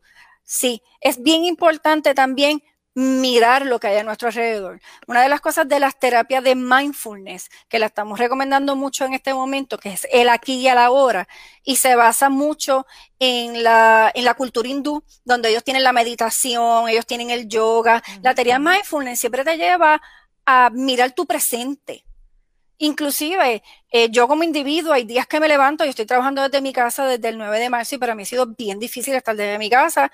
Yo soy una persona gregaria y todos los días yo hago filmaciones de tengo trabajo, mis hijos están sanos, mi esposo no se ha contagiado del COVID. Recientemente me pude vacunar el sábado, así que esa es mi otro, mi otra filmación. Tuve la bendición de que me pude vacunar y no tuve reacción, soy alérgica severa y no me pasó nada. Ese tipo de ejercicio da salud mental. Claro, hay personas que están tan deprimidos que no tienen ni ánimo para eso. Y ya esos entonces requieren otro tipo de intervención. Pero si usted ve que está comenzando o que lleva unos días medio decaído y no se puede disfrutar, inténtelo. Cambie su perspectiva. Vamos a tratar de cambiar el enfoque. Yo creo que es la palabra que estaba buscando. ¿En qué me enfoco? A veces simplemente hay que apagar el televisor y no ver las noticias un momentito. Llega el punto que uno tiene que decir, hoy no voy a escuchar lo que está pasando. Llega el punto en que mi esposo y yo no vemos las noticias del COVID, los dos somos médicos, directores médicos de sus facilidades y tenemos que estar al día de muertes, de número de contagios para tomar decisiones en las facilidades. Y hay días, los sábados y los domingos, menos que hay una crisis en donde estamos trabajando, no lo vemos.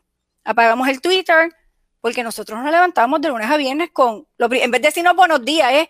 hubo tantos muertos. Claro.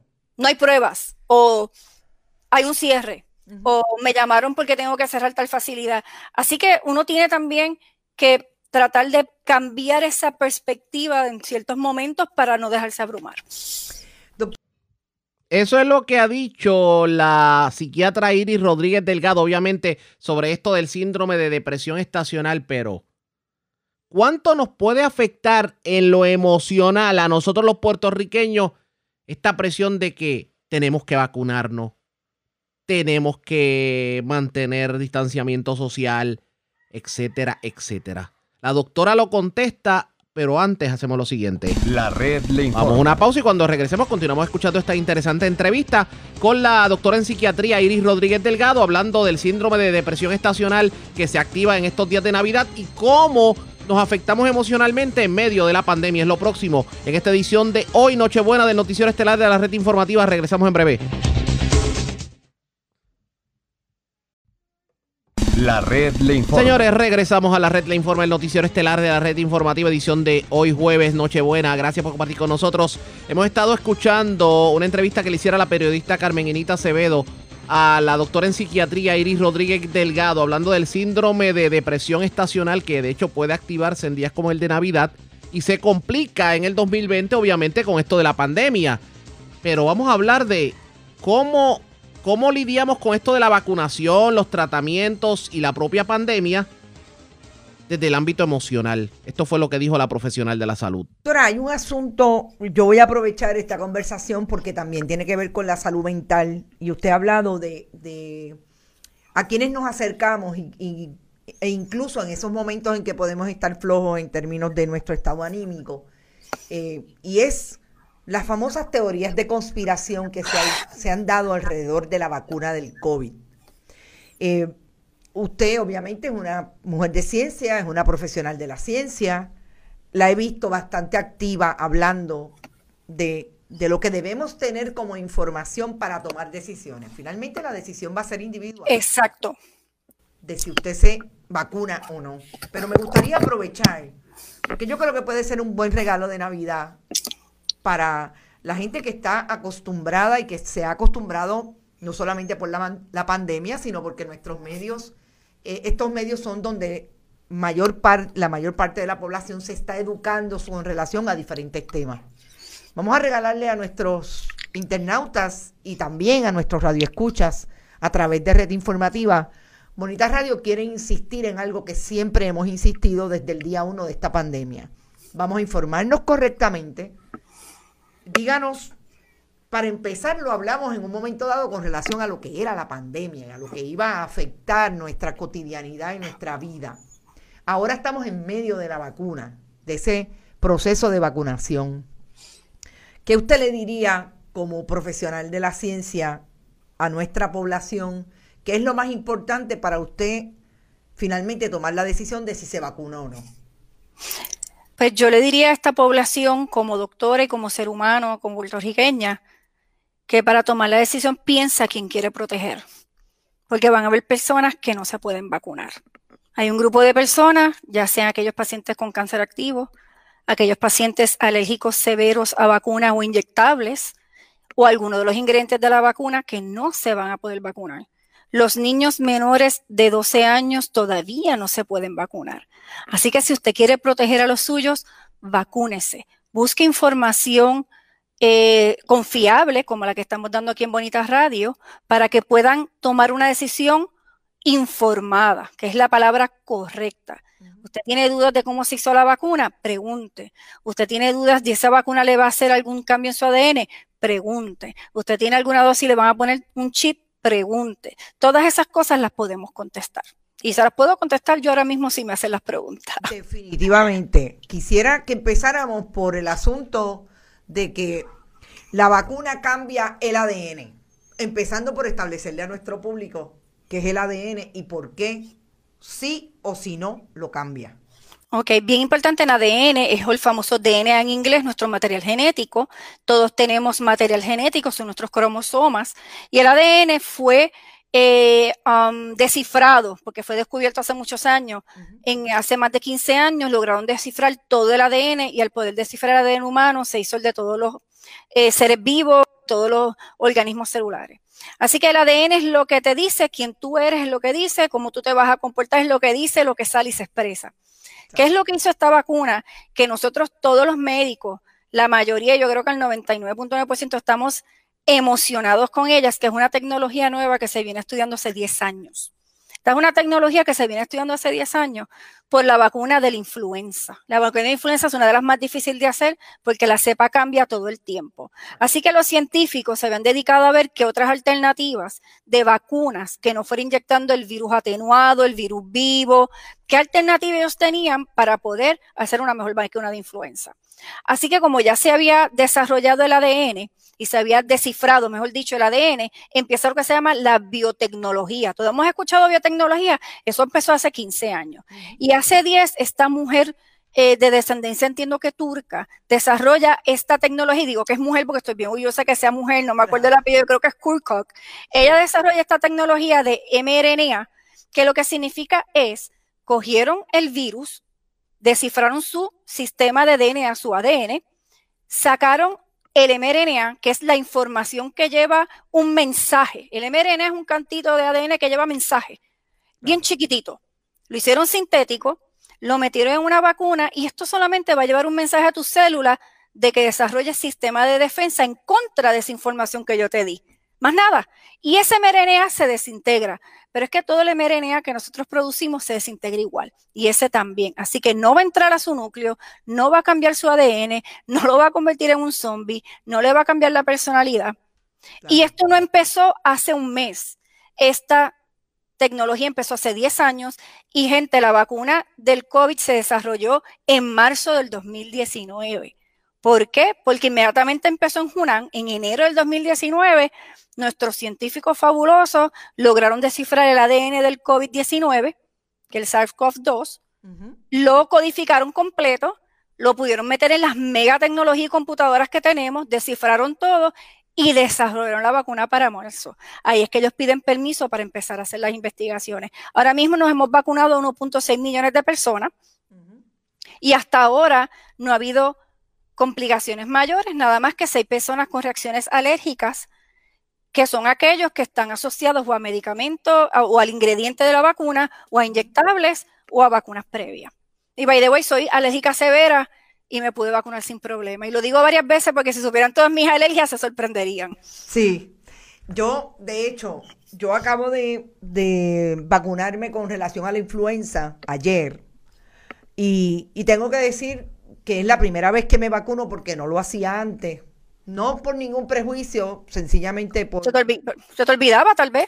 Se, era como que pues no, y, y, bueno, me dio influenza una vez y a partir de ahí entonces sí, ahora me voy a vacunar.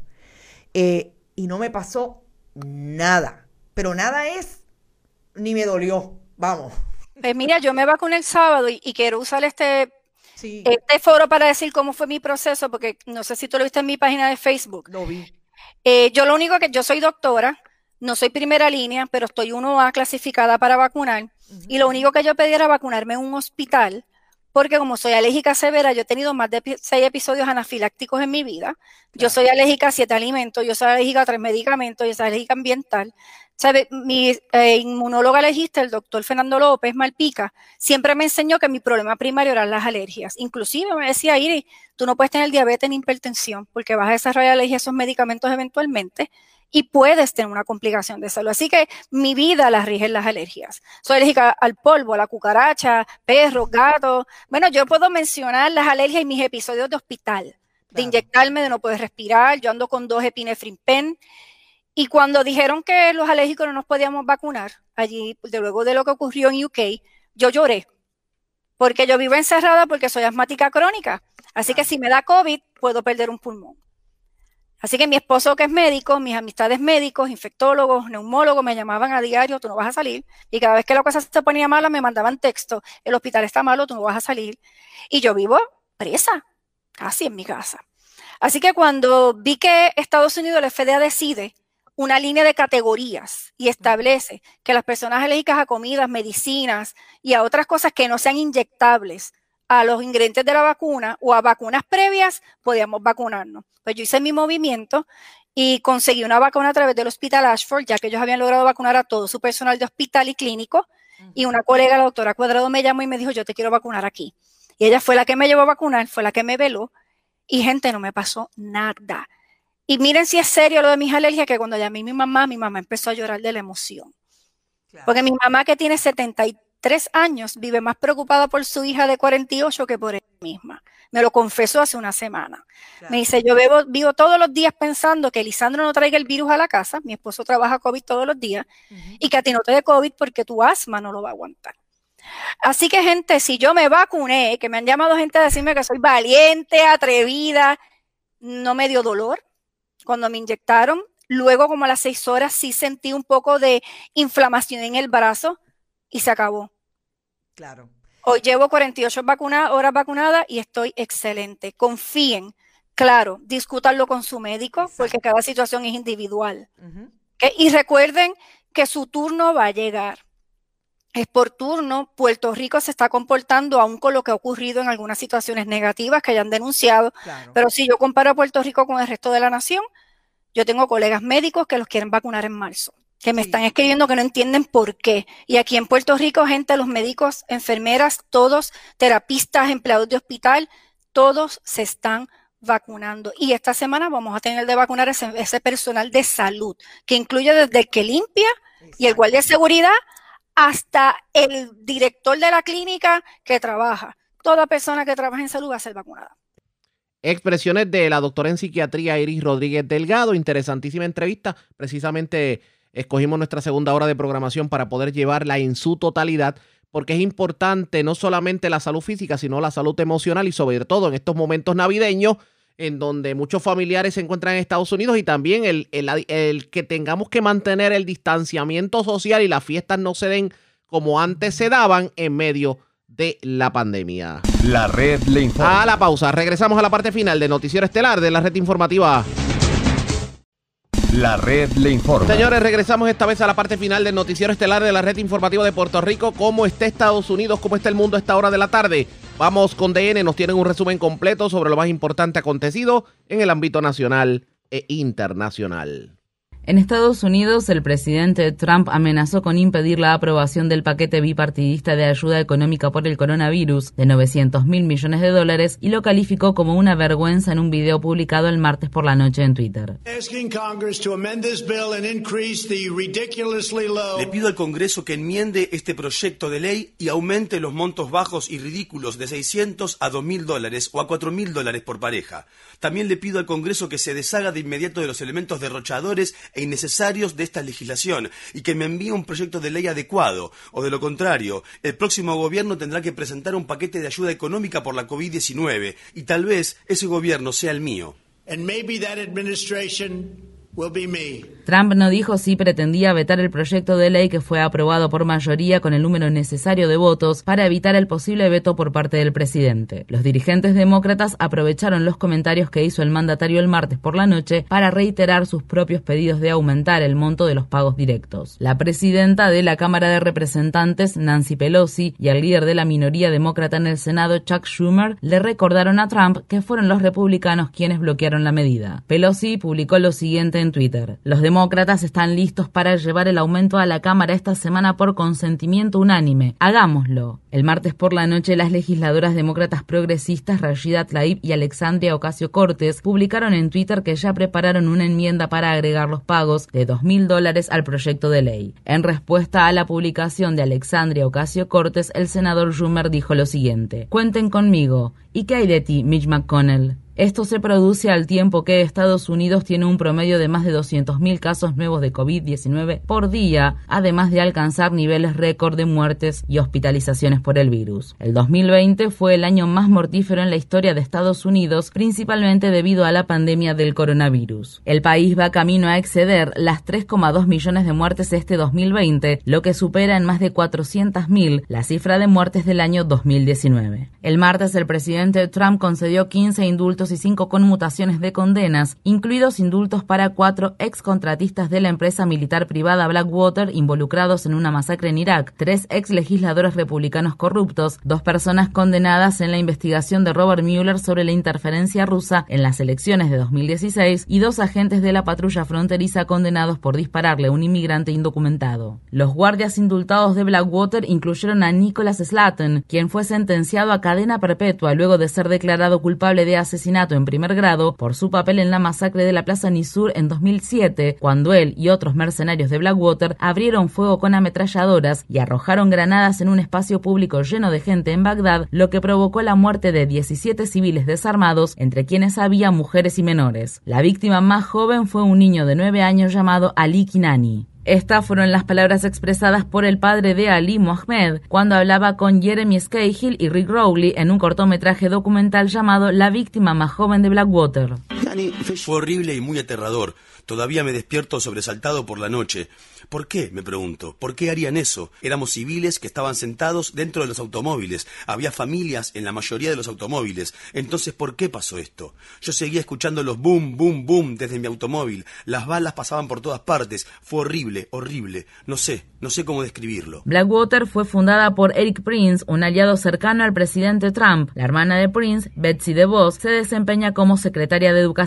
Visite nuestro sitio web democracynow.org barra es para ver nuestra cobertura completa de la masacre de la Plaza Nisur. Trump también indultó a Ignacio Ramos y José Compeán, dos ex agentes de la patrulla fronteriza que fueron condenados en 2006 por disparar a un hombre mexicano desarmado y luego encubrir el delito. El mandatario también le otorgó el indulto a George Papadopoulos, un asesor de política exterior de la campaña de 2016 que se declaró culpable por mentirle al FBI durante la investigación sobre Rusia. Los tres excongresistas que recibieron indultos o conmutaciones son aliados del presidente Trump. Duncan Hunter, quien se declaró culpable de malversación de fondos de campaña, Chris Collins, quien se declaró culpable de tráfico de información privilegiada, y Steve Stockman, quien fue condenado por robar cientos de miles de dólares de donaciones caritativas. Abogada partidaria de teorías conspirativas Sidney Powell, que ha estado ayudando al presidente en sus intentos de revocar los resultados de las elecciones presidenciales de noviembre, presionó a Trump para que conmutara la sentencia de 10 años de Stockman. Además, Trump redujo las sentencias de tres mujeres que habían sido condenadas por delitos de drogas no violentos. Se anticipa que Donald Trump otorgará más indultos en las próximas semanas. El martes, el relator especial de Naciones Unidas sobre la tortura, Nils Melzer, instó a Trump a indultar al fundador de Wikileaks, Julian Assange. Mientras tanto, según se informa, el presidente estadounidense está considerando otorgar inmunidad legal al príncipe heredero saudí Mohammed bin Salman, quien enfrenta una demanda federal por un complot para asesinar a un exalto oficial del Servicio de Inteligencia de Arabia Saudí que ahora vive en Canadá. La medida podría constituir el fundamento jurídico para proteger a bin Salman de una posible acusación por el asesinato de Jamal Khashoggi. Un nuevo informe ha revelado que al menos 36 periodistas de la cadena Al Jazeera fueron hackeados con software espía desarrollado por la empresa israelí NSO. El ataque fue descubierto por el laboratorio Citizen Lab de la Universidad de Toronto, que rastrea el uso de software conocido como Pegasus, el cual permite a los usuarios hacer completo uso y monitorear de forma remota los dispositivos afectados. Se cree que Arabia Saudí y los Emiratos Árabes Unidos estuvieron detrás de los ataques. Este año el número de periodistas asesinados en represalia por su trabajo ha aumentado en más del doble. México ha encabezado la lista de los países más peligrosos para los periodistas en 2020, seguido por Afganistán y Filipinas. Esta información fue publicada en un nuevo informe del Comité para la Protección de los Periodistas que reveló que al menos 30 periodistas han sido asesinados en todo el mundo en 2020. En noticias relacionadas, en México, el exalcalde de un pequeño pueblo del estado de Chihuahua fue arrestado por complicidad en el asesinato de la periodista de la jornada, Miroslava Bridge, en 2017. Hugo Ahmed Jules fue acusado de proporcionarle información sobre Bridge, quien se dedicaba a la cobertura de la guerra contra el narcotráfico, a un grupo del crimen organizado sospechoso de haber cometido el asesinato.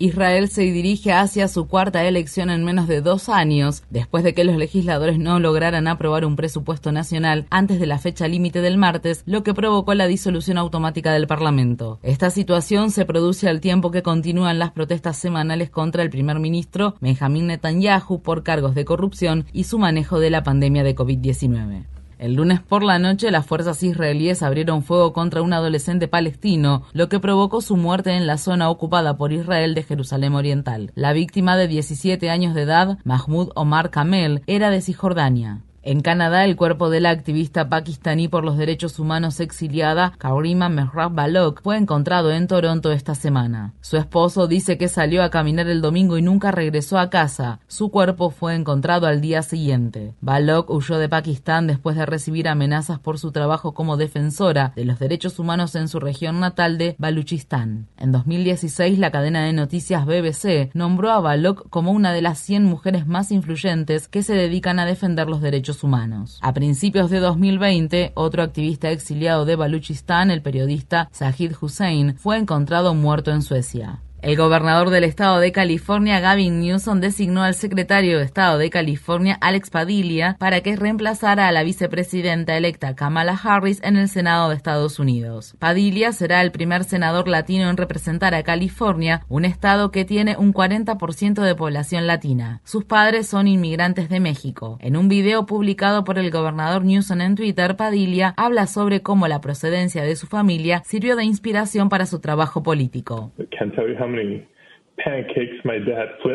No les puedo decir cuántos panqueques o huevos revueltos hizo mi papá para mantenernos, o los muchos, muchos años que mi mamá limpió casas para lo mismo. Es por eso que me empeño tanto en garantizar que nuestro trabajo cimente una democracia inclusiva en California, y es una perspectiva de una importancia tremenda para llevar a Washington. Una vez que Kamala Harris deje el Senado, no quedará ninguna otra senadora negra en el país. Visite democracynow.org barra es para obtener más información sobre Alex Padilla. El Departamento de Justicia de Estados Unidos ha entablado una demanda contra Walmart por su papel en el agravamiento de la epidemia de opioides en el país. La demanda acusa a Walmart de surtir miles de recetas no válidas, de no denunciar las recetas de opioides sospechosas y de presionar a los empleados para que se apresuraran a surtir los pedidos incluso cuando no estaban prescriptas para fines médicos válidos. Unas 450.000 personas han muerto por sobredosis de opioides en los últimos 20 años. En la ciudad de Tacoma, en el estado de Washington, la agrupación en favor de los derechos de los inmigrantes, La Resistencia, informa que los guardias del centro de detención del noroeste han amenazado con alimentar a la fuerza a una persona que está en huelga de hambre. Víctor Fonseca, un solicitante de asilo de Venezuela, ha estado en huelga de hambre durante más de un mes para protestar por las peligrosas condiciones de la cárcel para inmigrantes durante la pandemia y para exigir la liberación de los reclusos con problemas médicos subyacentes. Fonseca se encuentra actualmente a la espera de su deportación. Estas fueron las palabras pronunciadas por Fonseca cuando hablaba desde la cárcel para anunciar su huelga de hambre. ¿Qué tengo que perder? Ya perdí todo. Perdí mi libertad, perdí mi familia, mis hijos. No, basta. Yo necesito solucionar mi problema porque yo me voy a morir aquí. Según la resistencia, al menos 20 reclusos del centro de detención del noroeste están en huelga de hambre en la actualidad. En la ciudad de Chicago, más de 1.500 trabajadores esenciales realizaron un paro de un día el martes para exigir condiciones laborales más seguras y el pago extra por trabajo de riesgo durante la pandemia para todos los trabajadores esenciales. El personal sanitario de mantenimiento hospitalario, los trabajadores de la oficina del secretario del condado de Cook y los empleados de la oficina del sheriff dicen que los funcionarios del condado se negaron a abrir una negociación mientras ellos siguen desempeñando funciones esenciales en la primera línea de lucha contra la pandemia. Estas fueron las palabras expresadas por el reverendo James Phipps, quien forma parte de la Junta Ejecutiva del Sindicato Internacional de Empleados de Servicio para el Condado de Cook y fue organizador del Comité Coordinador Estudiantil No Violento durante el movimiento por los derechos civiles. Nos faltan el respeto. Le faltan el respeto a nuestro sindicato, pero al mismo tiempo quieren que les demos apoyo económico para que alcancen su objetivo. Luchamos por nuestras familias, luchamos por la justicia económica para toda la comunidad y entendemos que en este país la mayoría de la gente negra y de color no sabe lo que es la riqueza generacional. Nunca les llegó nada.